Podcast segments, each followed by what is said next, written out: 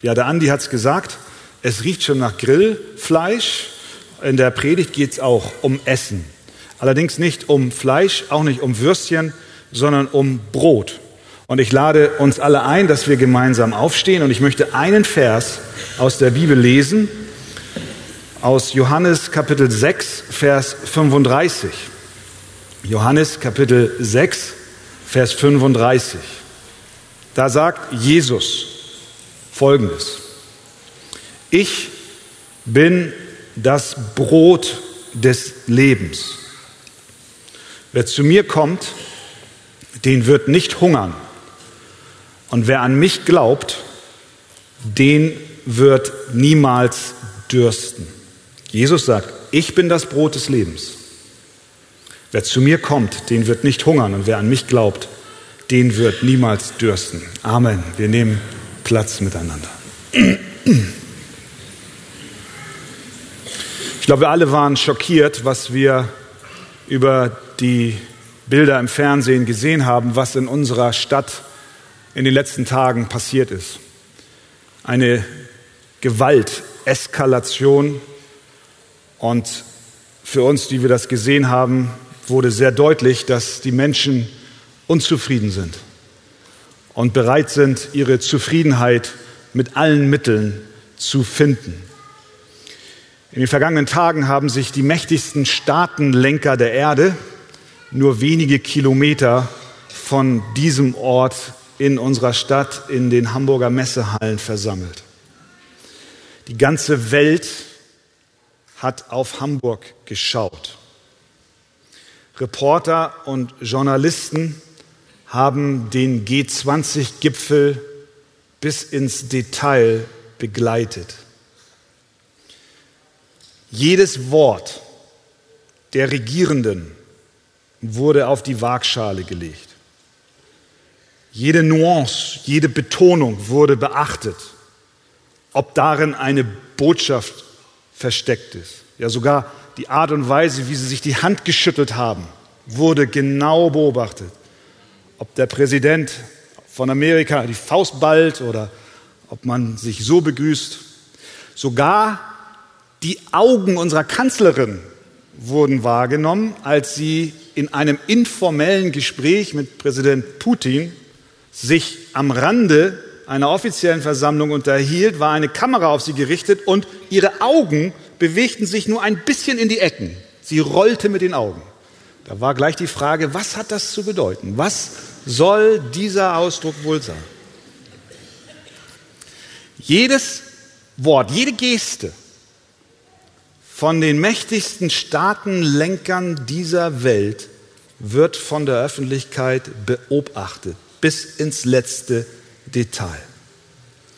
Heute Morgen hier in dieser Kirche spricht nicht Putin, auch nicht Trump, auch nicht Merkel. Heute Morgen ist kein Präsident und Kanzler hier. Die sind alle längst abgereist. Aber heute Morgen ist der Weltenlenker hier, Jesus Christus. Er hat mehr Bedeutung als alle Politiker der Welt zusammen. Er regiert nämlich nicht nur die Welt, sondern er regiert das ganze Universum. Die Bibel sagt von Gott, der Herr regiert als König. Er hat sich mit Majestät bekleidet. Der Herr hat sich bekleidet. Er hat sich umgürtet mit Macht. Im Psalm 103 lesen wir, der Herr hat seinen Thron im Himmel gegründet und seine Königsherrschaft regiert über alles, über alles. Über die Fragen von sozialer Gerechtigkeit, über Globalisierung, Terror, Krieg, und auch die Fragen deines persönlichen Lebens. Gott regiert. Wenn wir nun schon die Worte der Präsidenten und Kanzler so viel Bedeutung beimessen, wie viel mehr sollten wir den Worten von Jesus Bedeutung beimessen? Und heute Morgen wollen wir das tun. Wir wollen einen Augenblick die Worte, die Jesus hier in Johannes 6, Vers 35 gesprochen hat, förmlich auf die Waagschale legen. Wir wollen verstehen, was Jesus meint, wenn er sagt, ich bin das Brot des Lebens. Wer zu mir kommt, den wird nicht hungern. Und wer an mich glaubt, den wird niemals dürsten. Ich glaube, das Erste, was wir aus diesen Worten erkennen, ist, dass sie zuallererst den Zustand unserer Seelen aufdecken. Jeder Mensch ist nämlich hungrig. Jetzt denk nicht an deinen knurrenden Magen. Es geht hier nicht um leiblichen, physischen Hunger, sondern es geht um den Hunger deines Herzens und meines Herzens. Dieser Hunger kann in ganz verschiedene Richtungen zeigen. Einige hungern nach Trost, andere nach Romantik, andere wiederum nach Anerkennung, nach Geld, nach Macht, nach Ruhm. Jeder ist hungrig. Du bist hungrig. Deine Seele will gespeist werden.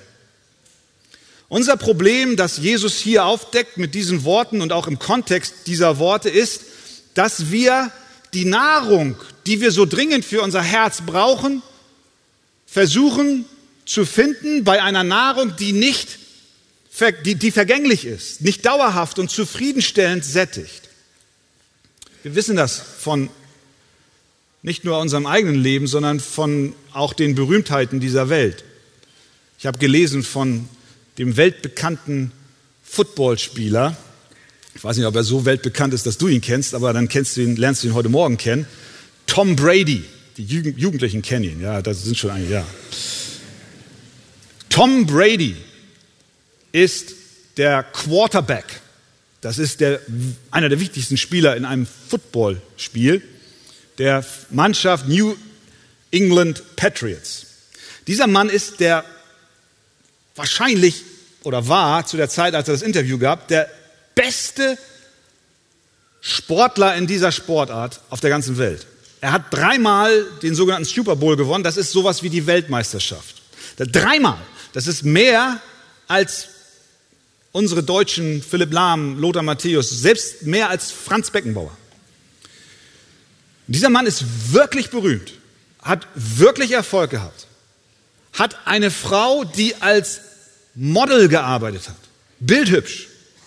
Er hat Geld ohne Ende, Multimillionär, wie man so schön sagt. Aber in dem Interview fragte er den Journalisten, warum habe ich drei Super Bowls gewonnen und denke immer noch, dass es etwas Größeres für mich geben muss. Ich meine, dies kann doch nicht alles gewesen sein. Der Journalist fragte zurück, aber Herr Brady, was um alles in der Welt soll denn bei Ihnen noch kommen?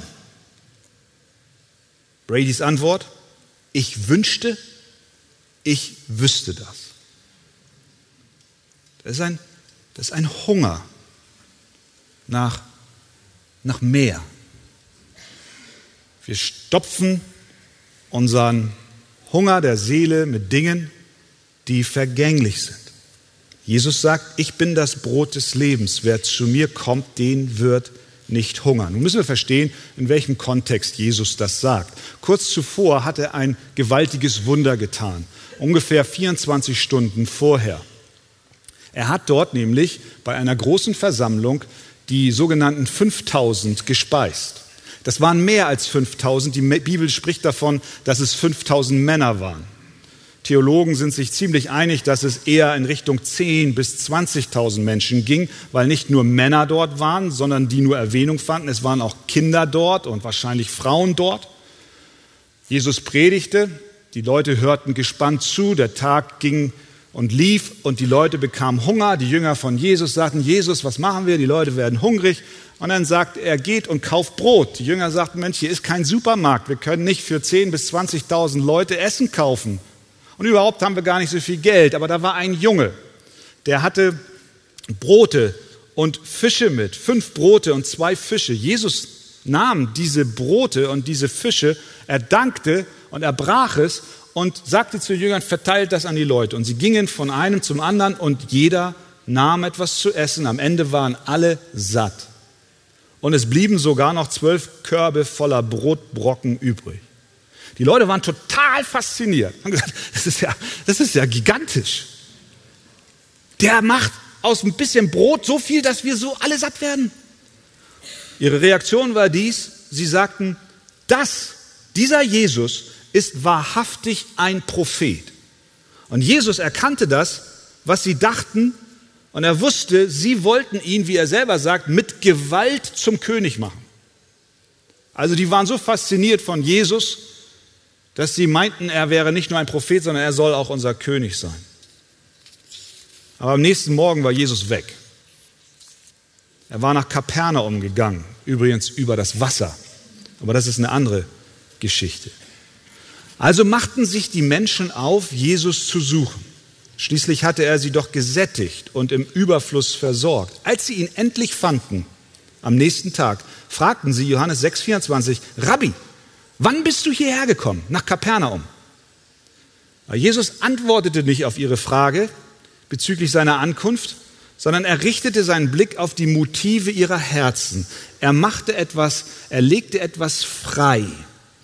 Er röntge, er röntge, er röntgte, er röntgte ihre Herzen. Er sagte Folgendes.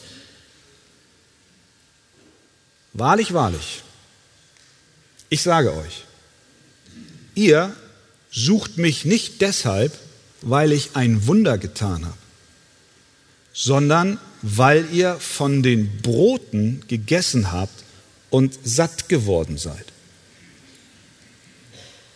Statt euch nur um die vergängliche Nahrung zu kümmern, Jesus weiter, bemüht euch um die Nahrung, die Bestand hat und das ewige Leben bringt. Sie wollten vorübergehende Nahrung. Sie fanden es klasse, gestern ein Menü von Fisch und Brot für lau zu bekommen. Da dachten sie sich, reisen wir dem Mann hinterher, vielleicht hat er heute auch wieder was für unseren Magen. Und Jesus hat das erkannt. Er hat erkannt, dass sie einen Hunger hatten, den aber an der falschen Stelle zu stillen suchten. Sie wollten nämlich nicht Jesus selbst, sondern sie wollten ihren Magen gefüllt haben. Aber Jesus sagt ihnen, hört auf, euch um Nahrung zu kümmern, die vergänglich ist. Versucht eure Herzen nicht damit zu füllen, was nicht dauerhaft zufriedenstellt. Sonst lauft ihr mir jeden Tag hinterher und findet doch keine Ruhe. Jetzt frage ich dich, kennst du das auch? Du wünschst dir so sehr eine größere Zufriedenheit. Ich kenne das. Und manchmal denkst du, wenn ich doch ein bisschen mehr Einkommen hätte, dagegen ist ja gar nichts einzuwenden, aber Du setzt deine Hoffnung drauf. Wenn ich ein bisschen mehr Einkommen hätte, dann, dann würde es mir besser gehen. Vielleicht denkst du auch, wenn ich doch nur einen Mann hätte, einen Ehemann, dann würde es mir besser gehen. Vielleicht denkst du auch, wenn ich doch bloß keinen Mann mehr hätte,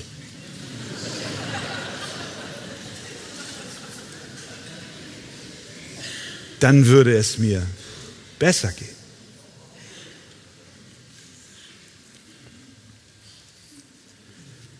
Es ist sicher gut, Träume und Pläne im Leben zu haben, nicht bezüglich dessen, was ich zuletzt über den Mann sagte, aber etwas anzustreben, Gesundheit, sich zu ernähren, gesund zu ernähren. Solange das, was wir anstreben, mit Gottes Wort im Einklang steht. Aber am Ende sättigen uns unsere Träume und Wünsche nicht. Sie helfen uns vielleicht vorübergehendes Glück zu finden, so wie die Leute damals hinter Jesus herliefen und sagten, Herr, Jesus, gib mir noch mal so ein Wunder. Jesus sagt, pass mal auf, ich sag euch mal, euer Hunger wird nicht gestillt, indem ihr Äußeres sucht. Und das ist das Fantastische bei Jesus. Der kennt uns. Der weiß genau, wie wir innerlich beschaffen sind. Und er ist es, der dir jetzt auch in Erinnerung ruft, wo du dein Herz dran hängst, wo du deine Hoffnung draufsetzt, auf welche Veränderungen du spekulierst, damit dein Leben in besseren Bahnen verläuft. Eines Tages war Jesus in der Synagoge und da kam eine Frau, die war gebeugt. 18 Jahre lang ging sie gebeugt. Sie konnte sich nicht selbst aufrichten, heißt es. Und in der Geschichte, dieser biblischen Geschichte wird deutlich im Kontext, dass diese Beugung nicht nur eine Beugung ihres Leibes war, sondern Ausdruck ihrer Beugung des Herzens.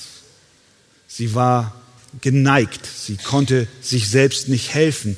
Und dann steht dort, Jesus aber sah sie. Jesus sah sie. Jesus sieht dich. Jesus sieht deinen Hunger. Jesus deckt die Motive meines Herzens und deines Herzens auf. Manch einer unter uns sitzt heute Morgen hier und ist förmlich wie diese Frau gekrümmt von den Wünschen und Erwartungen. Es ist wie eine Depression, die auf dir liegt und du sagst, mein Leben ist verfuscht. Hätte ich damals doch die Entscheidung so getroffen und so getroffen, hätte ich doch bloß nicht das getan oder jenes getan, dann würde es heute besser sein und hätte man mit mir nicht so gehandelt. Wir sind gebunden von den Wünschen unseres Herzens. Wir sehnen uns nach Liebe, Anerkennung manch einer nach Gesundheit, Geld, Ehepartner. Jesus sieht die Gedanken und Motive unseres Herzens. Denn, heißt es in 1 Samuel 16, der Herr sieht nicht auf das, worauf der Mensch sieht, denn der Mensch sieht auf das, was vor Augen ist, der Herr aber sieht das Herz an. Er sieht uns durch und durch. Nichts ist vor ihm verborgen. Wonach suchst du? Worauf baust du deine Hoffnung für dein Leben? Warum, vielleicht auch an einige gerichtet, suchst du Jesus? Damit er noch ein Wunder der Brotvermehrung tut? Wofür gibst du Geld aus? Was erhoffst du? Jesus sagt in diesem Kontext, arbeitet nicht für Speise, die vergänglich ist, sondern für Speise, die bis ins ewige Leben bleibt. Also, ich bin das Brot des Lebens. Was drückt Jesus aus im Kontext dieses Textes?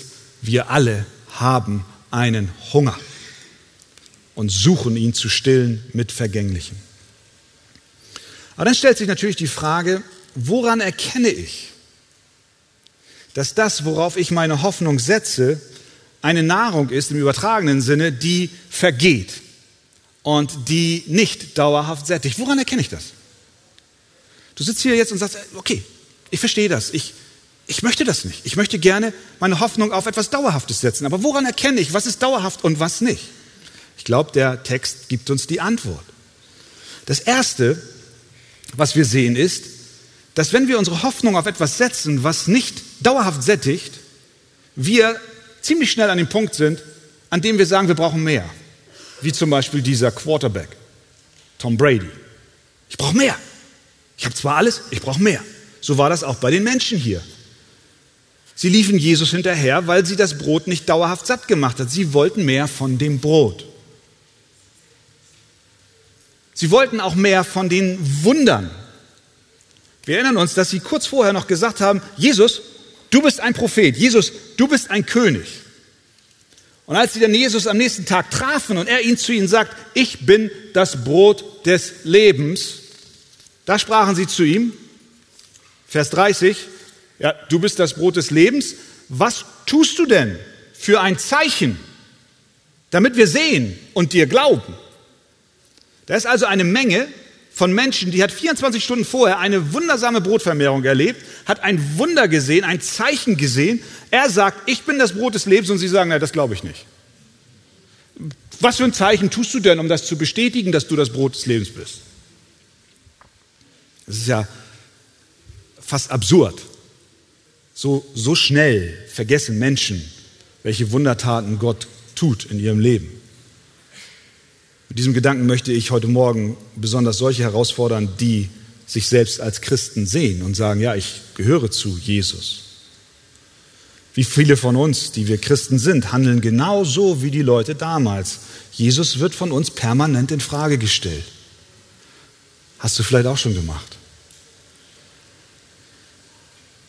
Vielleicht willst du, dass sich deine Familie in die eine oder andere Richtung entwickelt. Willst die Arbeitslosigkeit loswerden. Du hast Hunger. Und du sagst, ja, Jesus ist König. Ich glaube, was er sagt. Er regiert über mein Leben. Wenn er dies oder jenes tut und den Wunsch meines Herzens nicht länger zurückhält, dann bin ich bereit, ihm zu glauben.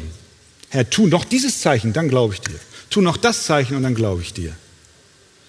Wir sind gar nicht so viel anders als die Leute damals. Jeder hat dies oder, je, oder jenes, was er sich von Gott wünscht. Wir wollen mehr Zeichen. Kennzeichen, dass wir etwas suchen, was nicht dauerhaft zufriedenstellt, ist, dass wir mehr wollen, mehr wollen, mehr wollen, mehr von den Zeichen, mehr von den Äußeren, mehr von unseren Wünschen erfüllt sehen. Und wenn wir es nicht kriegen, dann stellen wir Gott in Frage und sagen sogar Gott, warum lässt du das zu? Zweites Kennzeichen, dass wir unsere Nahrung an falschen Orten suchen, ist die Unzufriedenheit. Das war auch hier bei den Leuten in Vers 41, nachdem Jesus das alles erklärt hat, sagten die Juden über ihn, beziehungsweise lesen wir, da murrten die Juden über ihn. Sie waren unzufrieden. Aber nicht nur sie, sondern auch seine Jünger. Vers 61, da aber Jesus bei sich selbst erkannte, dass seine Jünger darüber murrten, sprach er zu ihnen, ist euch das ein Ärgernis, wenn ich euch sage, ich bin das Brot, ihr braucht mich? Als sie merkten, dass Jesus ihnen nicht geben wollte, was sie wollten, nämlich nochmal Brot und Fisch, da verließen sie ihn. Vers 66. Und auch aufgrund dessen, was er ihnen dort inhaltlich sagt. Aus diesem Anlass zogen sich viele seiner Jünger zurück und gingen nicht mehr mit ihm. Unser Hunger kann nicht durch unsere Wünsche gestillt werden. Erstens wollen wir mehr und zweitens bekommen wir nie genug. Das führt uns zum letzten Punkt. Wir haben also das Problem erkannt. Wir haben Hunger. Wir haben die Zeichen gesehen, an denen wir erkennen, dass wir nach vergänglicher Speise streben, indem wir mehr Zeichen fordern und auch unzufrieden sind. Da bleibt doch jetzt die Frage, das ist der springende Punkt. Wie kann ich, wie kannst du nach Nahrung für deine Seele streben, die niemals vergeht? Wie geht das? Jesus gibt die Antwort. Er sagt in Vers 35, ich bin das Brot des Lebens. Er sagt in Vers 48, ich bin das Brot des Lebens. Er sagt in Vers 51, ich bin das lebendige Brot, das aus dem Himmel herabgekommen ist. Lasst uns acht geben auf die Worte des Sohnes Gottes. Sie haben mehr Bedeutung als die von Präsidenten und Regierenden. Jesus weiß, was wir wirklich brauchen. Er weiß um das Vakuum, was in jedem Menschen vorhanden ist. Denn er kennt die Geschichte von den Menschen. Wir sind von Gott geschaffen du und ich. Die Bibel sagt, die Ewigkeit ist in unser Herz gelegt.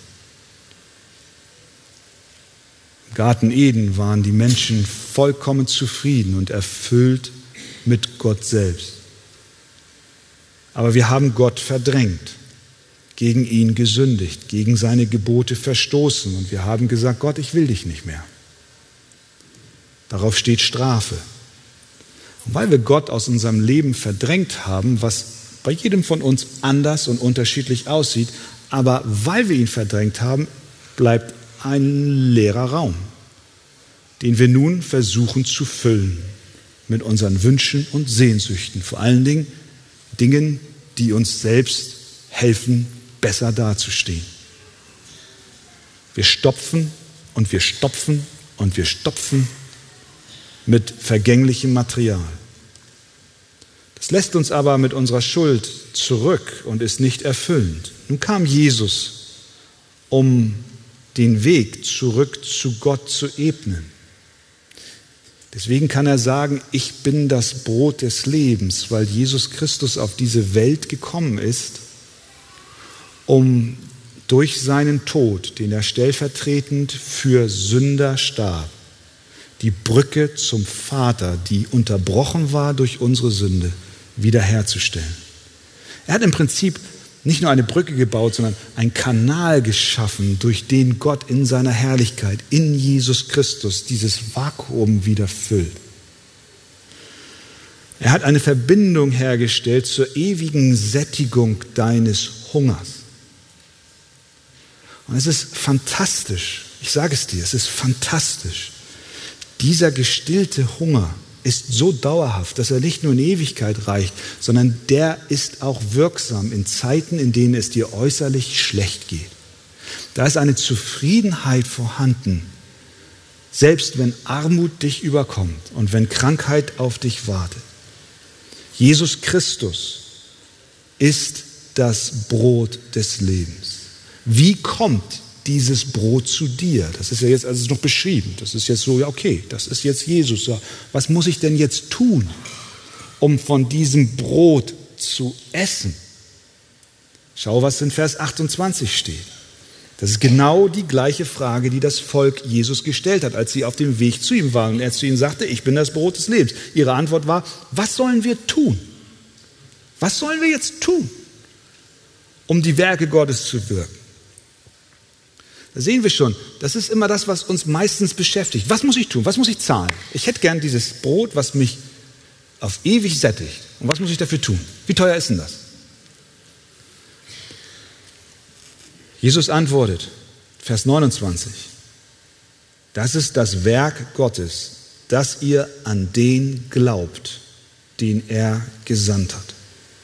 Also weißt du, alles, was du tun musst, ist, du musst glauben. Du musst glauben. Du musst sagen, ich glaube. Ich glaube, dass Jesus für meine Sünden bezahlt hat und dadurch für mich zum Brot des Lebens geworden ist. Man kann förmlich hören, wie diese Leute da, die das von Jesus hörten, sagten, das ist doch viel zu einfach. Aber das ist genau der springende Punkt. Die Rettung für unser Leben ist völlig umsonst. Ganz aus Gnade. Wenn wir etwas zahlen müssten, wäre es keine Rettung. Die Rettung bedeutet, dass wir als Sünder sagen, ich habe nichts zu bringen.